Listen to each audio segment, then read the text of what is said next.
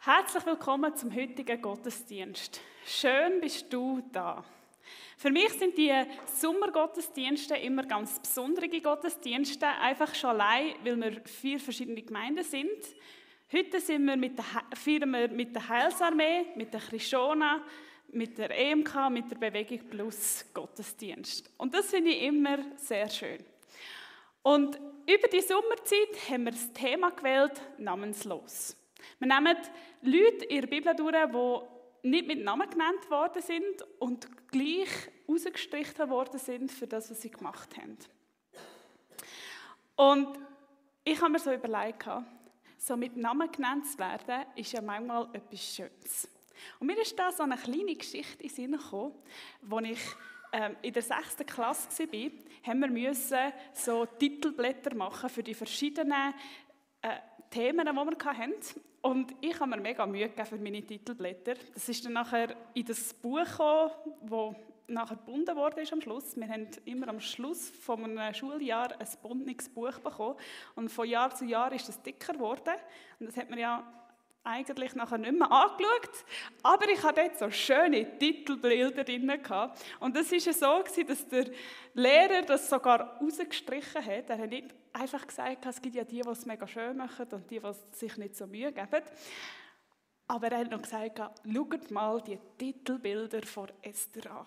Und hat, er hat dann nachher das, das Buch noch auf, aufgehebt und so gezeigt, ah, schau mal, wie Mühe sie sich gegeben hat. Und ich war so, das habe ich am Mittwochnachmittag gemacht, ja. Eigentlich habe ich mega lange gebraucht, aber, aber es war so, so ein schönes Gefühl, gewesen, rausgestrichen zu werden, so mit Namen, so, dass es mir in Erinnerung geblieben ist. Ich habe erst vor einem halben Jahr müssen mich entscheiden, was ich jetzt wegwirf und was ich noch behalte. Und da bin ich auf die Bücher gestoßen und habe gedacht, ja, aber im 6. Klassbuch, dort habe ich so schöne Titelbilder drin. Wollte ich das jetzt wirklich wegrühren? Ja, es ist, auf, es ist jetzt im Altpapier gelandet, weil schlussendlich, wer schaut es nochmal an? Ich habe es aber nochmal meiner Familie zeigen. Schaut mal, wie schön die Titelbilder sind. Genau, das ist, es bleibt einem in Erinnerung, wenn man rausgestrichen wird für etwas, was man gut gemacht hat. Und wie ist es echt, wenn man nicht so auffällt für das, was man macht? Wenn man nicht benannt wird mit Namen für das, was man geleistet hat. Und wir wollen heute in eine Predigt einsteigen über eine namenslose Frau, die nicht mit Namen genannt worden ist, aber gleich als Vorbild in der Bibel drin vorkommt. Und wir wollen einen Moment still werden und ihr dürft gerne laut beten, wenn ihr es auf dem Herzen habt. Einfach den Sonntagmorgen noch vor Gott vor die Füße legen.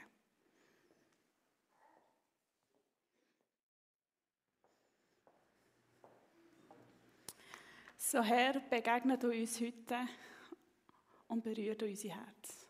Amen. Bei uns in der Familie, da gab es immer ein bisschen Streit, wenn meine Mutter Lachs nach Hause brachte. Geräucherter Lachs war bei uns ein Luxusprodukt. Ich muss hier noch erwähnen, ich habe vier Geschwister und demnach ist so ein, ein Lachspaket nicht mehr so viel, wenn man es muss teilen mit vier Geschwistern. So versuchte jeder genügend Lachs zu bekommen und ich hatte immer die glorreiche Idee zu sagen, ja, wisst ihr, Josef und Benjamin bekamen ähm, auch am meisten in der Bibel, weil sie die Jüngsten waren. Das hat nicht gezogen. Ich habe gleich viel bekommen wie alle anderen, obwohl ich die Jüngste war. Und so hat meine Schwester, der Lachs, sehr ähm, gut verteilt und jeder bekam gleich viel. Und ich bekam dann so ein bisschen Lachs und das Ziel war, möglichst viele Lachsbrötchen zu machen. Äh, ich kam mal auf sechs Brötchen, also so Toastbrote. Und der Trick dabei ist, nicht das ganze Brot mit Lachs zu befüllen, sondern nur so streifchenweise, sodass jeder Biss ein bisschen Lachs enthaltet, aber nicht das ganze Brot bedeckt war. Das wäre ja pure Verschwendung gewesen. Das ganze die ganze Lachsscheibe auf das Brot zu legen. Ich bin jetzt ein bisschen älter geworden und ich darf mir selber Lachs kaufen. Und jetzt kann ich äh, meine Brote so, so gro großzügig bestreichen, wie ich möchte. Und demnach habe ich jetzt ein normales Lachsbrötchen mit einem ganzen Lachsscheibe drauf. Und ich würde sagen, das damals, das war ja wenig, das war ja nicht viel Lachs. Doch die kleine Esther von damals fand, das ist so viel Lachs. Und ich darf jetzt so viel Lachs heute Abend essen, wie ich möchte. Also sechs Brote. So ähm, gewichten wir es unterschiedlich, was viel ist und was wenig ist. Und wir wollen heute in diese Geschichte hineinsteigen von dieser namenslosen Frau. Und zwar steht die im Markus 12, 41 bis 44. Und bevor diese Geschichte stattfand, war Jesus im Tempel und lehrte und diskutierte die Menschen, mit den Menschen dort. Und zum einen sagte er dort auch, dass, sie, dass die Menschen sich in Acht nehmen sollen vor den Pharisäern und vor den Schriftgelehrten, weil, weil sie nur nach Anerkennung suchen und ihren Ehrenplatz in der Runde ähm, äh, suchen und eigentlich immer den besten Platz haben möchten. Er warnte sie, dass sie, dass sie das Haus von der Witwe wegfressen, das Letzte, das Letzte, was die Witwen noch haben. Und anschließend setzte er sich ähm, vis-à-vis vom Opferstock und beobachtete, was dort so geschah. Er sah, da kamen verschiedene Leute, äh, die brachten ganz viel Geld oder auch weniger und, und die waren sehr großzügig in dem, was sie gaben. Und er, er, er nahm das einfach mal auf und beobachtete dies und dann sah er eine, eine arme Witwe. Die hatte zwei Münzen dabei und er musste vermutlich auch ein bisschen genauer hinschauen, wie viel Geld sie dort hineinlegte. Und sie legte das dort hinein und beim Beobachten, da dachte er sich, das ist wichtig. Und er rief seine Jünger bei zu sich und er sagte zu ihnen,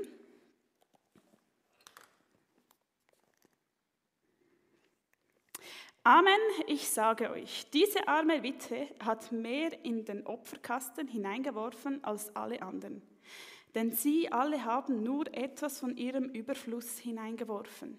Diese Frau aber, die kaum das Nötigste zum Leben hatte, sie hat alles hergegeben, was sie besaß, ihren ganzen Lebensunterhalt.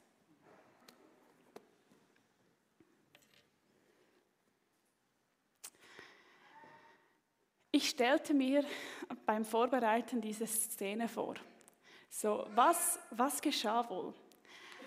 Und ich fragte mich, von wem wurde diese Witwe wohl noch wahrgenommen? Es waren ja da noch andere Leute dabei, zum Beispiel die schriftgelehrten Pharisäer waren ganz bestimmt auch im Tempel und diese reichen Leute. Und diese, ich fragte mich, wie, wie wurde die wahrgenommen von diesen Menschen? Zunächst kann ich mir gut vorstellen, dass sie gar nicht wahrgenommen wurde. Dass sie hineinschlich zu diesem Tempel, zu diesem Opferstock und diese zwei Münzen hineinwarf. Hätte Jesus sie dort nicht wahrgenommen, ich glaube, niemand hätte sie gesehen. Sie hätte hineingehen können und wieder, wieder rausgehen. Es, es, vielleicht ist sie von niemandem gesehen worden. Zum anderen wurde sie als Witwe wahrgenommen, als eine Frau, die zu einem gewissen Maß schutzlos war. Denn zu dieser Zeit hatten Frauen kein Zeugnisrecht. Das heißt, sie konnte für sich selbst nicht einstehen. Sie brauchte jemand, der für sie einstand. Und da es ihr Mann nicht mehr konnte, weil dieser nicht mehr lebte, war sie auf sich selbst gestellt. Vielleicht hatte sie ja noch die Möglichkeit, dass sie unterstützt wurde von Verwandten. Aber das war nicht gewiss. Sie war schutzlos und demnach auch ein gutes Opfer zum Ausbeuten. Wer würde sich für sie einsetzen, wenn sie in, in ein Problem gerät? Sie hatte keinen Einfluss und ihre Meinung hatte auch kein Gewicht. Ich glaube, wenn sie dort gestanden wäre und etwas Wichtiges gesagt hätte, hm, ich glaube, die Person würde sagen, halt dich still, Frau, die Wichtigen hier reden. Und sind wir mal ehrlich, diese zwei Münzen, die sie hineingab, die waren eigentlich bedeutungslos. Es finanzierte sicher nicht ein neuer Altar und es machte vielleicht nicht mal einen Unterschied, ob sie dort waren oder nicht. Und wäre ich dort am Opferstock gestanden, und das habe ich mir überlegt, als ich den Vers paar Mal las, dachte ich mir, wenn ich dort gestanden wäre, dann hätte ich gesagt, hören Sie, Frau, ich weiß, es geht Ihnen selber nicht gut, nehmen Sie doch die Münzen für sich. Ich glaube, Sie haben es nötiger.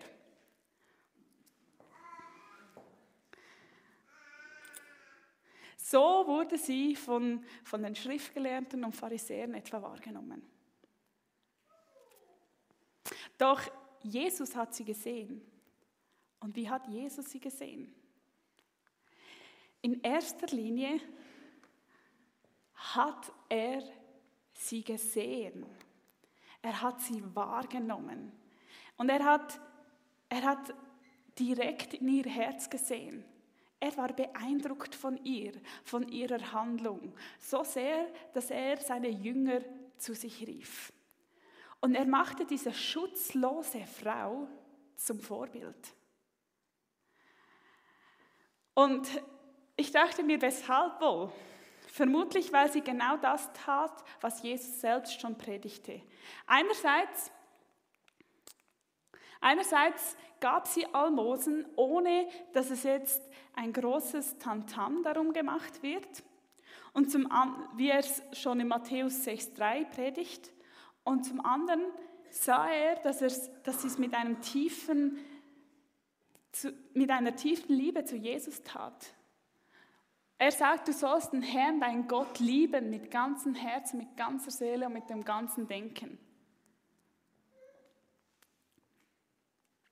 Und das Interessante ist ja eigentlich, dass diese, Schrift, dass diese Frau die Schrift nicht studiert hatte wie, wie die Schriftgelehrten und Pharisäer. Denn dieser Text, der letzte, der steht ja schon im Alten Testament, im 5. Mose. Er würdigt ihr Handeln und wertet es enorm auf. Manchmal fühlen wir uns doch auch so, dass wir uns nicht gesehen fühlen, dass wir das Gefühl haben, das, was ich mache, das hat vielleicht nicht so einen großen Einfluss auf das, was hier passiert.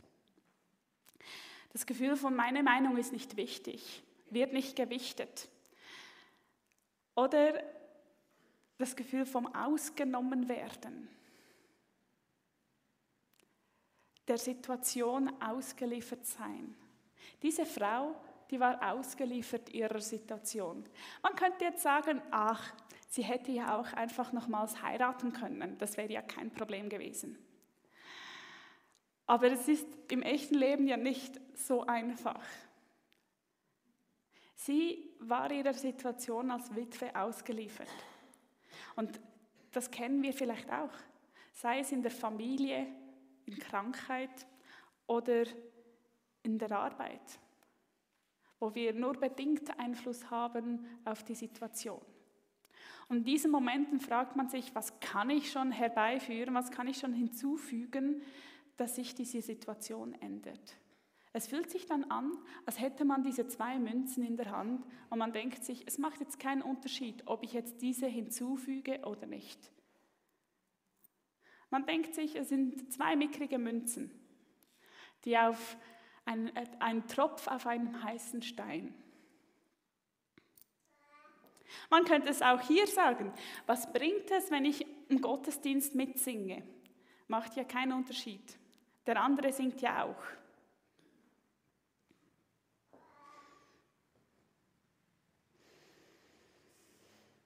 Doch Jesus sah diese zwei Münzen und er sah die Frau und er sah, dass sie alles gab. Es waren dann nicht auf einmal nur noch zwei Münzen, Es war alles.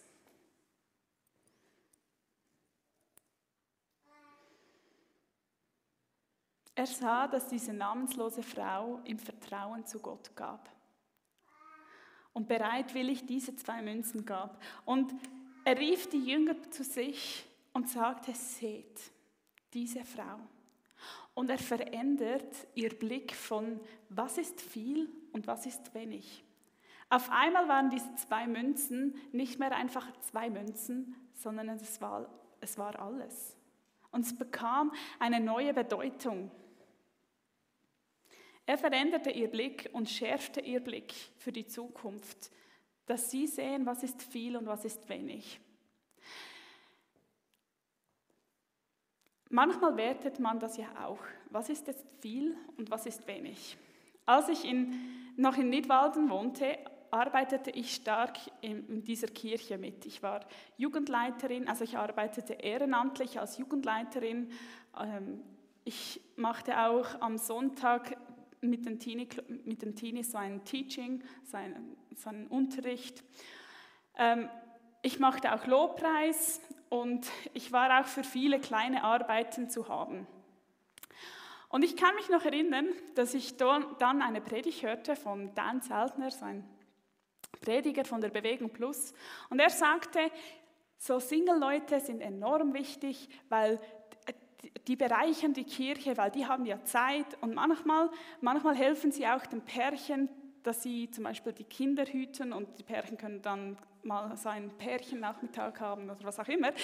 Und ich war dort und ich fühlte mich angesprochen und ich dachte mir, oh, ich müsste noch viel mehr machen. Ich, ich, ich dachte mir, ich mache ja noch nicht genügend.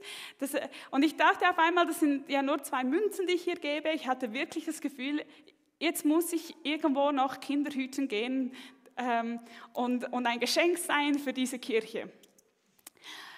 Doch manchmal kann es sich auch drehen und man, man schaut auf die zwei Münzen von anderen. Denn zu dieser Zeit habe ich auch manchmal gedacht, warum machen andere nicht so viel wie ich, damit ich nicht so viel machen muss.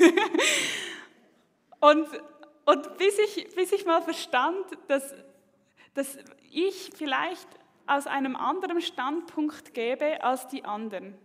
Dass es dass es für andere vielleicht nicht gleich einfach ist, so zu geben oder für mich wäre etwas anderes, eine andere Aufgabe auch nicht einfach. Ein Beispiel wäre, ich, ich glaube, ich hätte nicht Freude daran, wenn ich die Finanzen machen müsste. Zahlen, das ist nicht meins. Da, da ver, verplempere ich Zeit, da, da, da hätte ich viel zu lange. Es würde mich viel mehr kosten, als wenn ich ähm, hier vorne stehe. Und so ist es unterschiedlich. Je nachdem, wo wir stehen, kostet es uns mehr als andere. Und das ist okay, weil wir sind ja verschieden. Und schlussendlich, wenn wir uns vorstellen, wie Jesus auf mein Geben oder auf euer Geben ähm, schaut, dann verändert es den Blick. Wenn ich merke, hey, Jesus schaut auf mein Geben wie bei dieser armen Witwe. Wenn er merkt, hey, das, was wir geben, und sagt, das ist alles.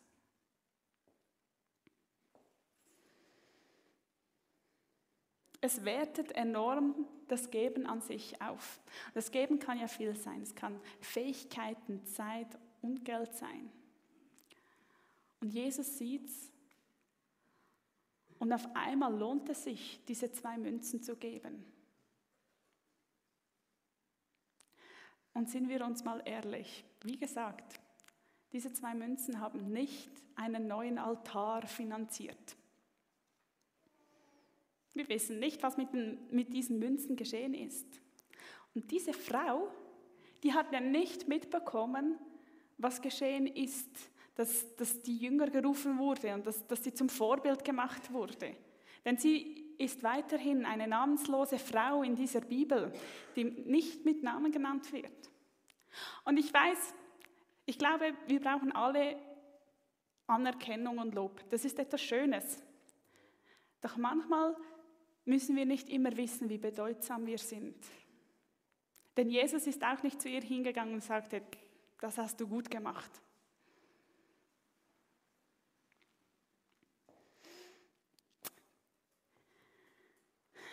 Wenn es nicht ein neuer Altar war, was bleibt? Nach 2000 Jahren, nach dieser Frau, sprechen wir immer noch über diese Geschichte. Diese Geschichte hat, ist, ist nachhaltig. Das, was die Frau getan hat, ist nachhaltig. Und wir erkennen anhand von diesem Beispiel, was ist viel und was ist wenig.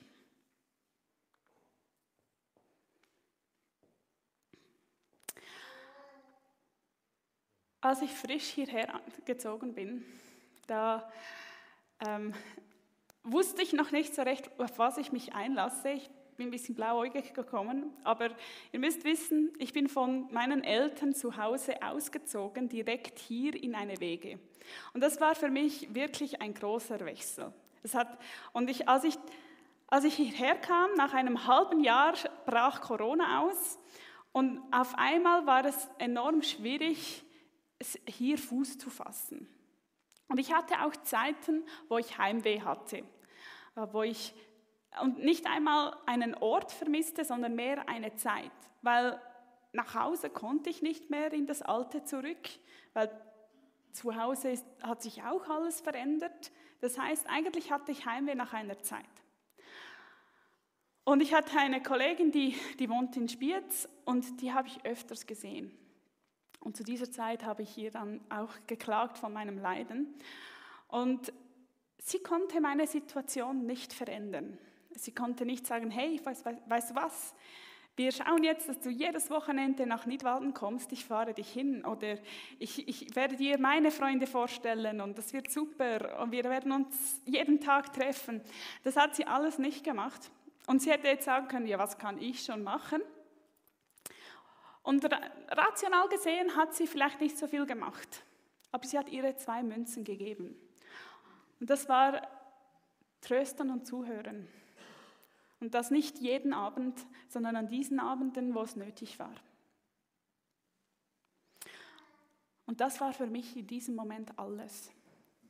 Das war das, was ich brauchte. Und darum denke ich, das ist das Schöne, ähm, wenn wir dem Vertrauen zu Gott geben, dann bekommt jemand auch etwas zurück. Und wir wollen gemeinsam in einen Lobpreis einsteigen und Gott loben und preisen. Ihr dürft gerne sitzen bleiben oder aufstehen dafür.